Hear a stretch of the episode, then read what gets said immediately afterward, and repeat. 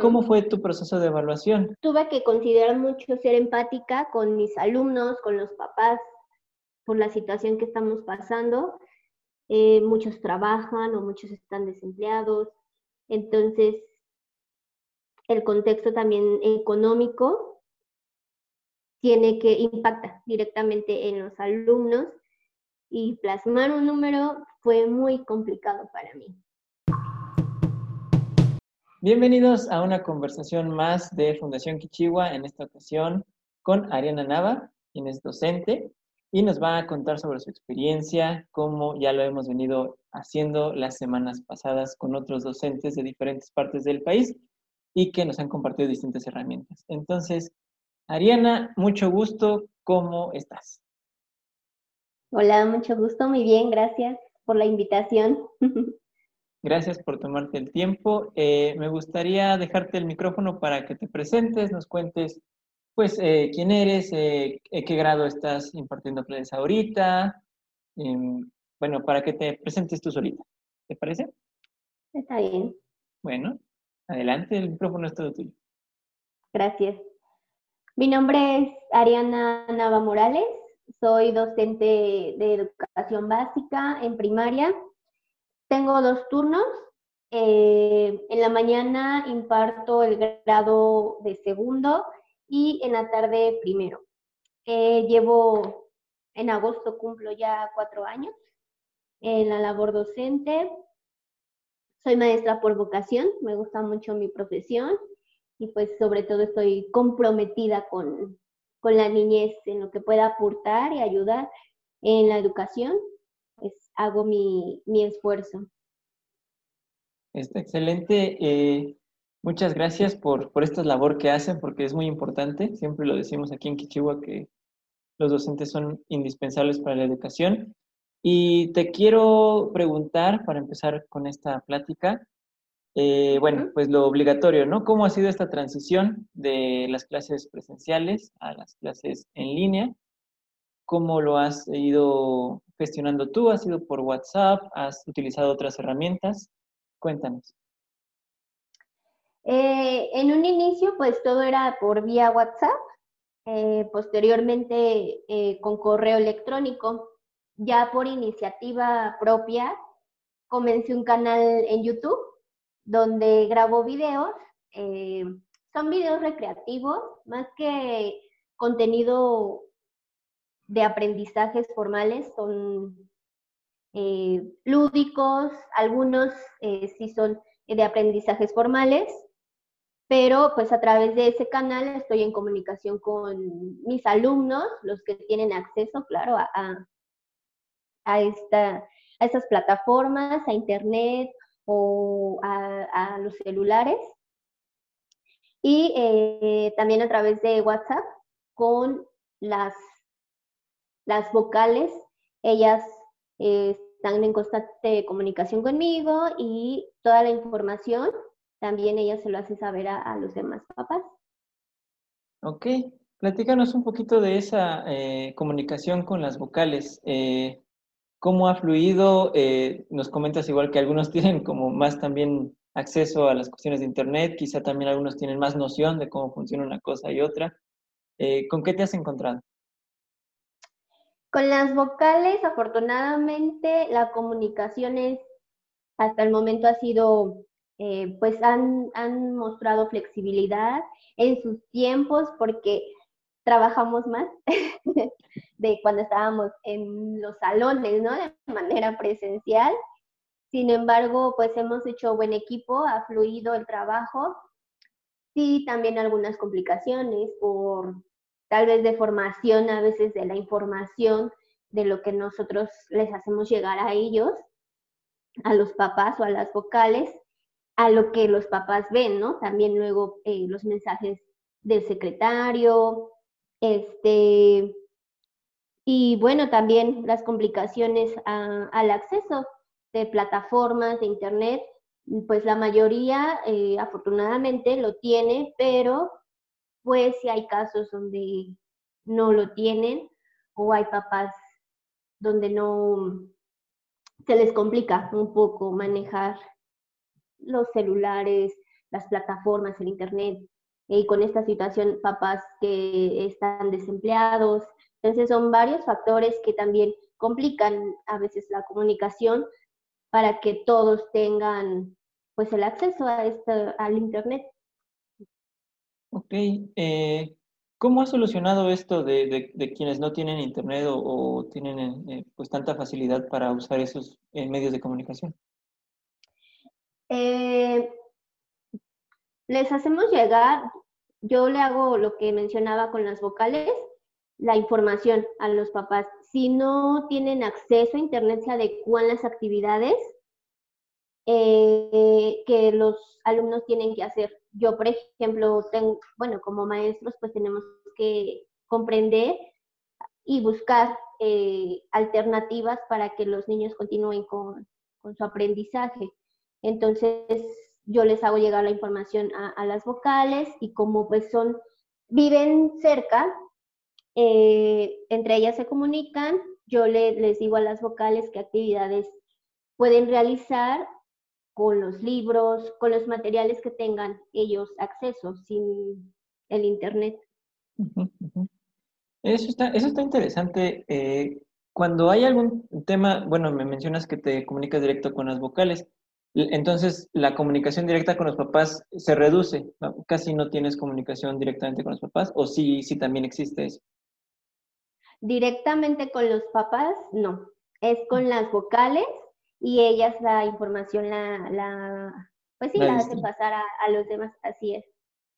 Me encanta porque cada maestro tiene su propia experiencia. algunos nos dicen, no, pues yo lo hago a mano, otros sí, cada quien con los papás, otros no, que la directora, otros que, o sea, cada quien saca sus herramientas. Mencionaste lo de correo electrónico. Eres la primera que me dice eso, que usa el correo electrónico. ¿Eso cómo funciona? ¿Qué compartes por ahí? También fue por parte de los papás que lo solicitaron o fue iniciativa de la escuela?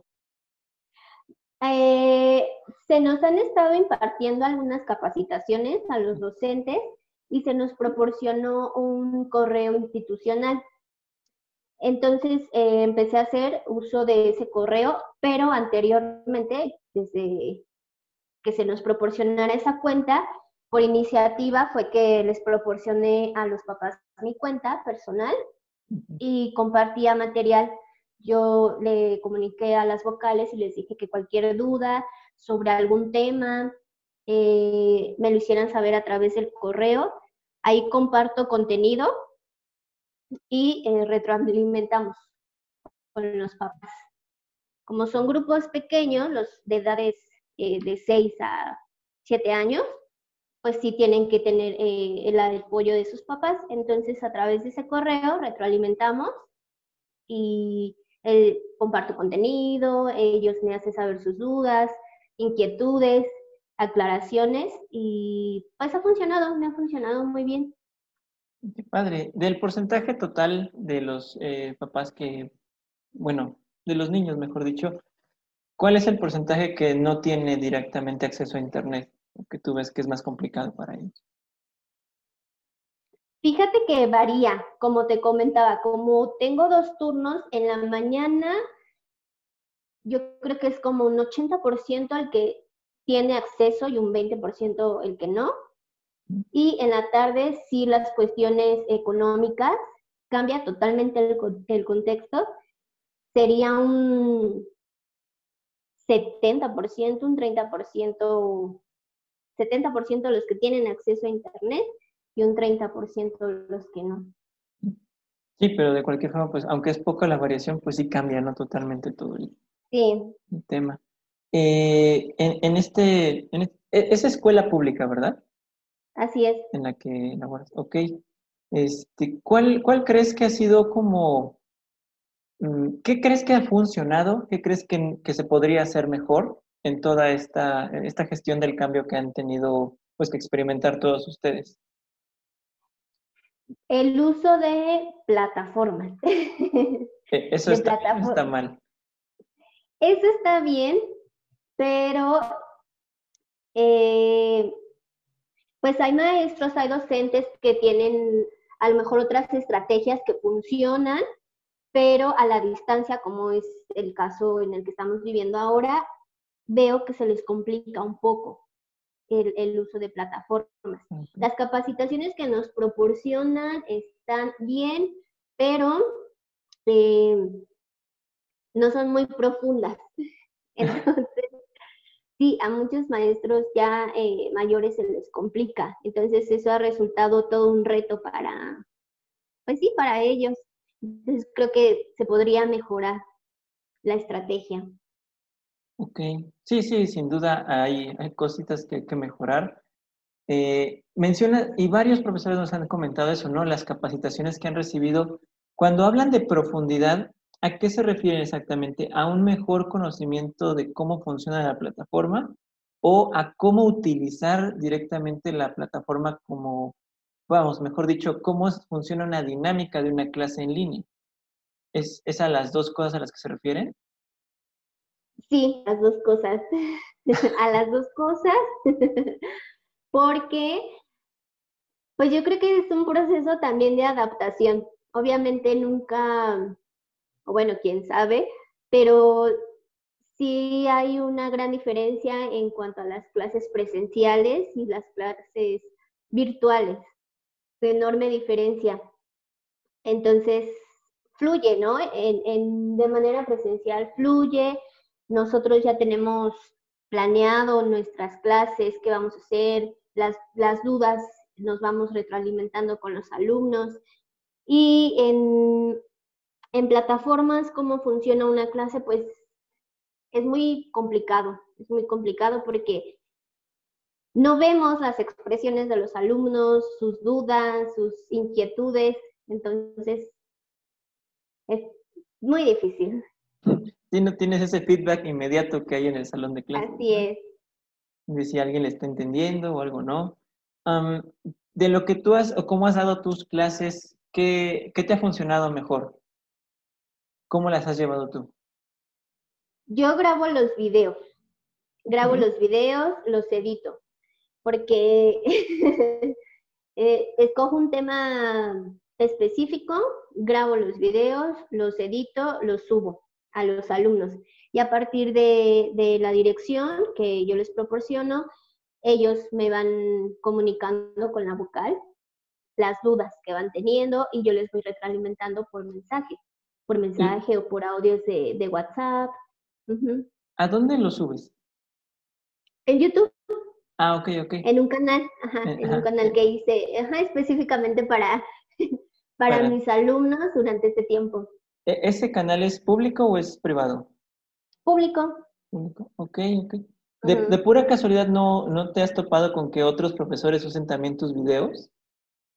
Sí, sí, sí. Y compañeros también. De hecho, este tuve también igual por, por iniciativa, participé en con la autoridad federal para nos enviaban aprendizajes o contenidos más bien para preparar un video y se subía a la página oficial de la SEP. Entonces, este, lo hice, lo hice así eh, y se compartió ese material en la página de la Secretaría de Educación Pública. ¿Y qué te dice tu director o directora de la escuela de todo esto que estás haciendo? Eh, pues me felicito, le dio mucho gusto y eh, Aparte que ella también pues me animó a que compartiera mi material y me envió la convocatoria que salió de la Secretaría de Educación Pública para que realizara los videos, porque comenzó a ver mi, el contenido en mi canal. Entonces, pues me alentó, le gustó y, me felicitó. Qué bueno. ¿Tú, ¿Tú, primero le mandas estos videos a ella y luego ya los subes? ¿O, o los subes y luego ya ella los ve? No, yo lo subo, eso fue por iniciativa propia. Mm, interesante, qué interesante. Ok, sí, sí, te digo, es que todo esto cambia porque de pronto no es la misma dinámica de un director a otra en otra escuela, ¿no? Sí. Ok, y en cuanto a evaluaciones, ¿cómo, bueno, tengo entendido que hace poquito acabaron las evaluaciones que hicieron. Eh, ¿Cómo fue tu proceso de evaluación? Eh, ¿Cómo evaluaste a tus alumnos? Sí tomé y sí consideré los aspectos que, que dio el secretario sobre, teníamos que promediar los, las calificaciones del primero y segundo trimestre. Se trabajó con una carpeta de experiencias que son preguntas que se hicieron a través de, de las transmisiones por televisión de Aprende en Casa. Sí los consideré, pero pues aparte de uno también como maestro, o en mi caso así lo hice, planifiqué actividades en casa para que se pudieran realizar con familia. Fueron actividades formativas, también de eh, contenidos formales. Y eh, sí, sí lo tomé en cuenta también. Fue muy complicado plasmar un número porque, por lo mismo, ¿no? Porque no es lo mismo ver el proceso de nuestros alumnos, sus dudas. Entonces, sí, plasmar un número, nunca me ha gustado eso, pero mi evaluación es más formativa, entonces fue complicado. En ese tema sí tuve muchas complicaciones, sobre todo porque, pues, tuve que considerar mucho ser empática con mis alumnos, con los papás, por la situación que estamos pasando. Eh, muchos trabajan o muchos están desempleados. Entonces, el contexto también económico tiene que impacta directamente en los alumnos y plasmar un número fue muy complicado para mí. Y al final, eh, pues terminaste guiándote por, pues, por tu intuición, por cómo fuiste viendo cómo hicieron la carpeta, te reuniste con ellos, o cómo fue. Sí, pues con la comunicación que tenemos a través del WhatsApp, del correo, me fueron enviando trabajos eh, a través de fotos. O sea, nosotros íbamos buscando medios, también los papás, alternativas para que me mostraran avances y eh, sí, a través de, los promedios y también tomando en cuenta las, las preguntas, las fotografías de los trabajos. Eh, bueno, me imagino que también todos los profesores son diferentes y todos se evalúan de forma diferente, no hay como un estándar. ¿Qué de lo que han hecho tus compañeros te parece que también es, es bueno rescatar, no? O no sé si compartes con ellos lo que tú haces y ellos cómo responden a lo mejor estas iniciativas que tienes de, de hacer los videos, si te han querido, no sé, preguntar cómo los haces y ellos también hacerlos. ¿Cómo ha sido esa interacción entre ustedes? Eh, pues cada quien tiene su, su, estilo, busca sus estrategias, em, pero tengo compañeras que también tuvieron la iniciativa de, de hacer un canal de YouTube. Y sí, afortunadamente nos hemos estado comunicando. Eh, ¿Y ahora qué vas a hacer? Y hasta en temas como las luces o, las cámaras. Entonces, este, sí hay, hay compañeros que están también dispuestos a, a buscar otra manera de, de, trabajar, pero hay compañeros que a lo mejor son muy tradicionalistas o, ¿sí? Entonces, pues hay variedad. Ah, sí, claro. Mm, igual, de un total de profesores, eh, ¿cuántos crees que, son los que tienen un poquito más de resistencia al cambio? ¿Igual es un 20% o es mayor? No, ahí sí es mayor. Okay. Sí, sí es mayor. Yo creo que 60% no están dispuestos al cambio. Mm, Vamos a decir que tienen un poco de mayor resistencia, ¿no? Así es. Porque pues el cambio pues, se va a dar independientemente de, si estamos de acuerdo o no. Em, ¿Y qué crees que podría funcionar para que ellos pues se sintieran un poco, un poco con más confianza de intentar cosas nuevas? ¿Crees que sea necesaria una intervención de la autoridad o que se den otros tipos de programas, de capacitaciones? O simplemente es el tiempo? ¿Tú qué opinas? Yo creo que sí, otro tipo de capacitaciones y también yo creo que, pues eso también ya es muy personal. De cada quien. Así es. A ti, en lo personal, ¿qué te gustaría aprender para después aplicarlo igual en, tus clases? Aprender. Mm, el manejo de, plataformas respecto a la organización de, administrativa. Ok. Eh, es muy buena herramienta porque facilita, ordena la información, este, hay tablas, entonces eso me ha funcionado y me parece muy útil para nosotros como maestros. Pues me parece perfecto, este, Ariana. Es muy interesante, insisto, platicar con los maestros porque siempre uno aprende más. antes de despedirnos de esta cortita plática que tuvimos, eh, me gustaría que nos dijeras algo eh, que te gustaría también que otros profesores que van a ver estos videos escucharan. No sé, digo, no me gusta decir que es consejo, más bien como algún aprendizaje que, quisieras compartir o algo muy puntual que quisieras decirles a tus compañeros. Que estemos abiertos, abiertos para lo nuevo, que nos atrevamos, que estemos dispuestos a innovar em, y sobre todo que tengamos en mente que como maestros nuestra labor es aportar a los alumnos lo que lo que tenemos para ellos, somos formadores y que nos atrevamos al cambio.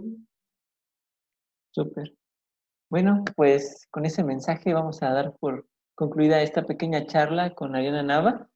Eh, vamos a dejar también tu canal, si después nos compartes la liga, para que otros profesores lo puedan checar. Y bueno, pues gracias por darte este tiempo con nosotros. Y, gracias a eh, ustedes. Y pues nos despedimos, no sin antes recordarles que aprender es crear.